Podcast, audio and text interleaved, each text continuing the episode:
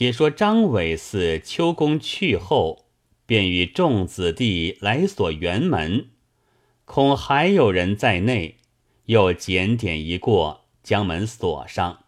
随后赶上府前，缉捕使臣已将秋公借进，跪在月台上，见旁边又跪着一人，却不认得是谁。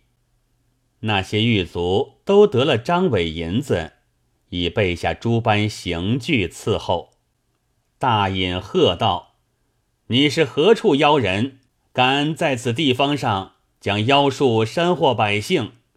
有几多党羽？同时招来。”秋公闻言，恰如黑暗中闻个火炮，正不知从何处起的，并道：“小人家世住于长乐村中。”并非别处妖人，也不晓得什么妖术。大隐道：“前日你用妖术使落花上枝，还敢抵赖？”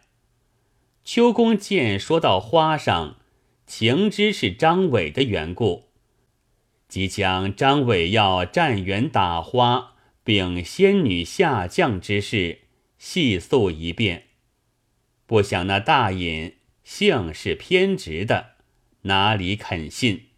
乃笑道：“多少木仙的修行至老，尚不能得遇神仙，岂有因你哭花，仙就肯来？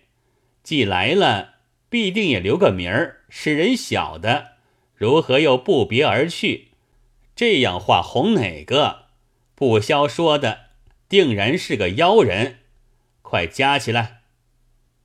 狱卒们齐声答应，如狼虎一般蜂拥上来，揪翻秋公，扯腿曳脚，刚要上刑，不想大隐忽然一个头晕，险些跌下工作，自觉头目森森，坐身不住，吩咐上了家丑，发下狱中监禁，明日再审。狱卒押着秋公一路哭泣出来，看见张伟道：“张衙内，我与你前日无冤，往日无仇，如何下此毒手，害我性命？”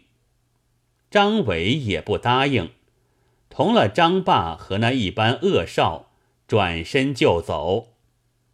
愚公单老接着秋公，问知其细，乃道。有这等冤枉的事，不打紧。明日同河村人聚章联名保洁，管你无事。秋公哭道：“但愿得如此便好。”狱卒喝道：“这死囚还不走，只管哭什么？”秋公含着眼泪进狱，邻里又寻些酒食送至门上。那狱卒谁个拿与他吃，竟接来自去受用。到夜间，将他上了囚床，就如活死人一般，手足不能少斩。心中苦楚，想到不知那位神仙救了这花，却又被那厮借此陷害。神仙呐，你若怜我秋仙。一来就拔性命，情愿弃家入道。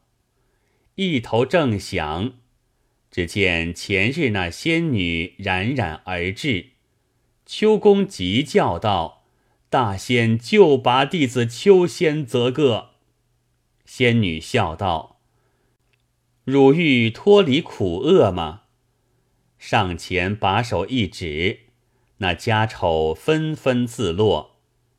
秋仙爬起来，向前叩头道：“请问大仙姓氏？”仙女道：“吾乃瑶池王母座下丝花女，莲乳惜花制成，故令诸花返本。不易反自奸人馋口，然亦汝命中何有此灾？明日当脱。张伟损花害人。”花神奏闻上帝，以夺其算，助恶党羽，俱降大灾。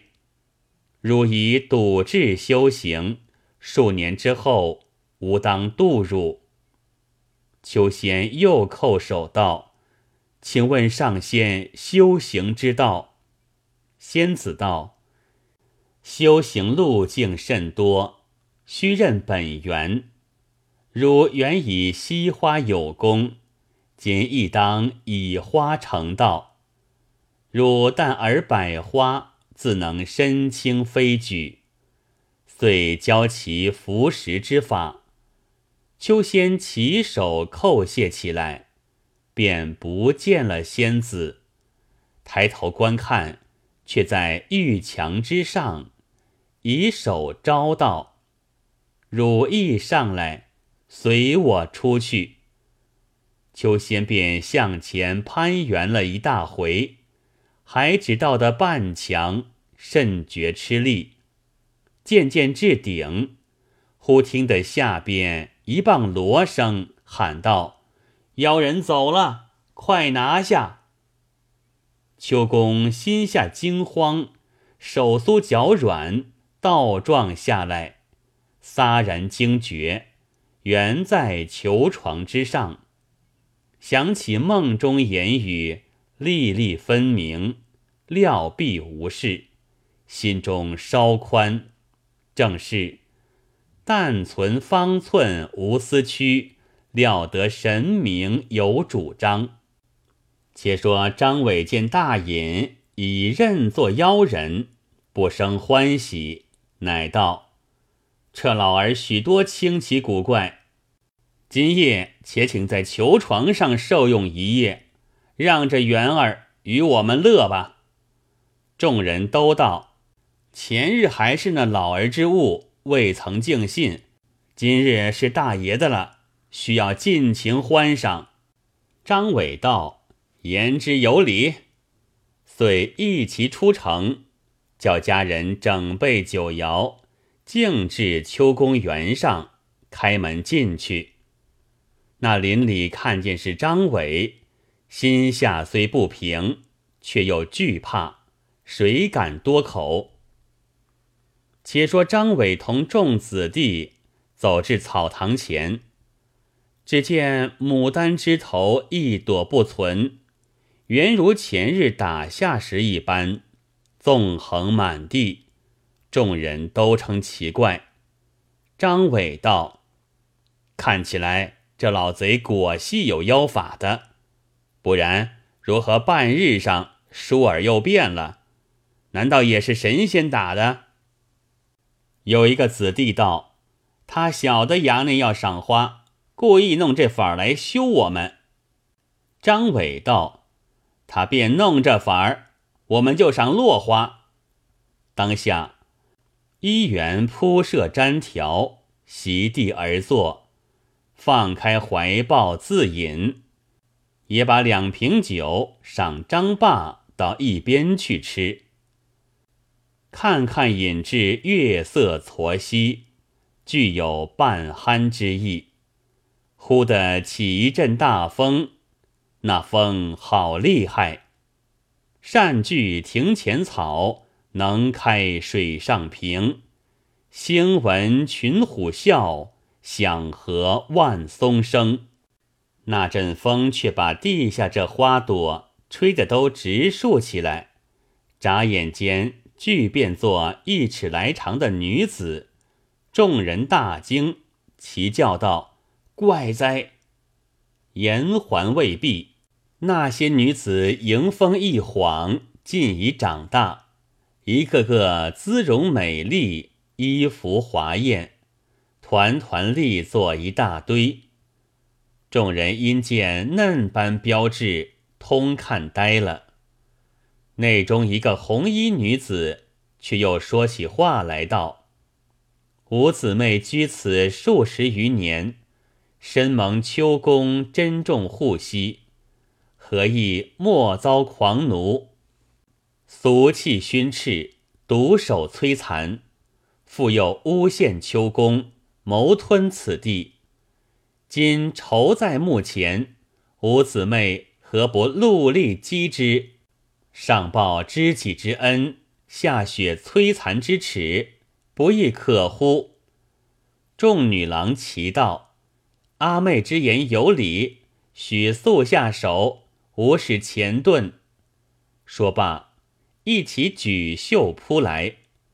那袖似有数尺之长，如风帆乱飘，冷气入骨。众人齐叫有鬼，撇了家伙往外乱跑，彼此各不相顾。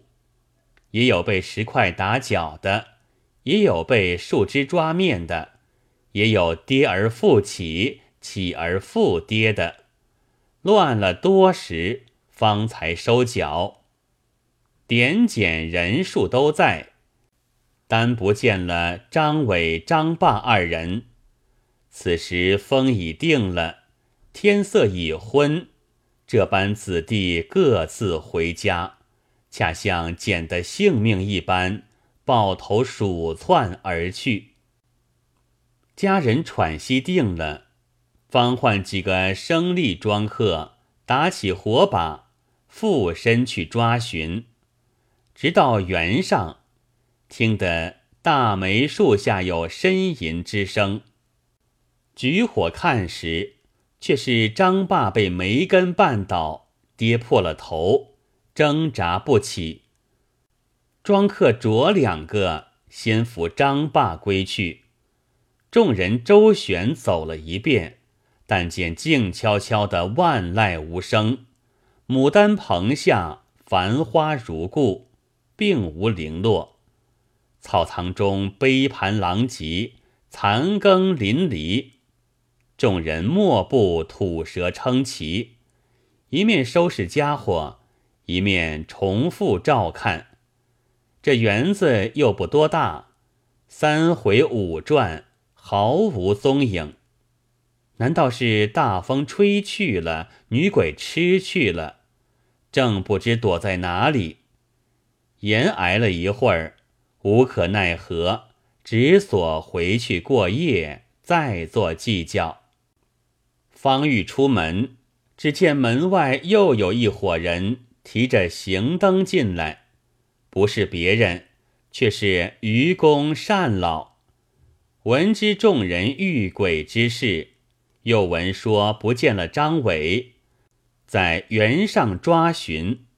不知是真是假，合着三邻四舍进园观看，问明了众庄客，方知此事果真。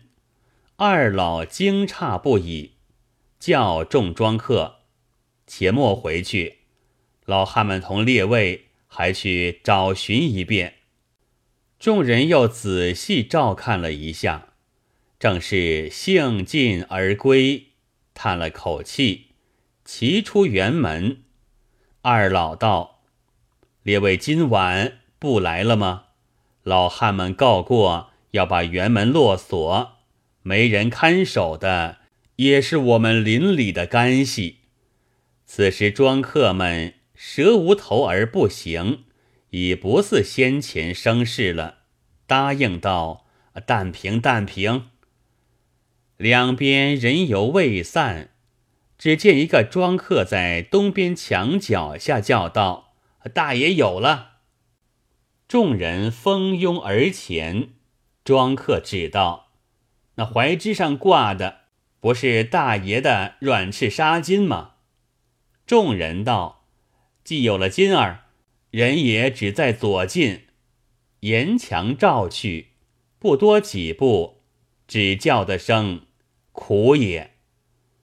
原来东角转弯处有个粪轿，轿中一人，两脚朝天，不歪不斜，刚刚倒重在内。庄客认得鞋袜衣服正是张伟，顾不得臭秽，只得上前打捞起来。于善二老暗暗念佛，和邻舍们自回。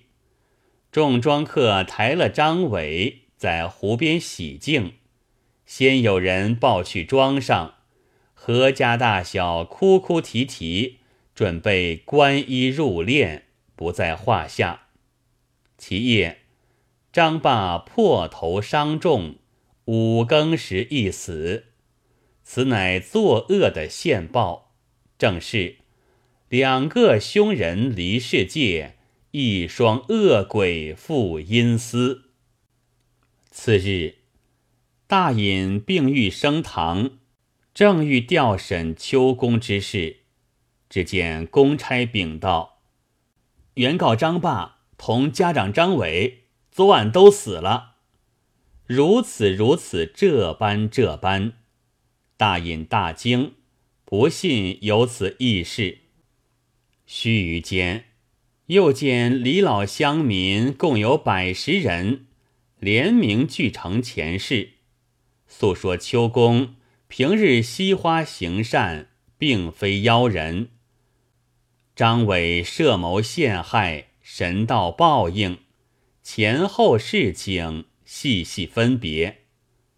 大隐因昨日头晕一事，亦疑其往，到此心下豁然，还喜得不曾用刑，即于狱中调出秋公，立时释放。又即印信告示，与他辕门张挂，不许闲人损坏他花木。众人叩谢出府。秋公向邻里作谢，一路同回。于善二老开了园门，同秋公进去。秋公见牡丹茂盛如初，伤感不已。众人置酒与秋公压惊，秋公又答席，一连吃了数日酒席，闲话休提。自此之后，秋公日而百花，渐渐习惯，遂谢绝了烟火之物，所遇果实前超，悉皆不失。不数年间，白发更黑，颜色转如童子。一日正值八月十五日，丽日当天，万里无瑕。秋公正在房中敷坐，忽然祥风微拂，彩云如蒸，空中音乐嘹亮，异香扑鼻，青鸾白鹤盘旋翔舞，渐至庭前，云中正立着丝花女，两边床幡宝盖，仙女数人，各奏乐器。秋公看见，扑翻身便拜。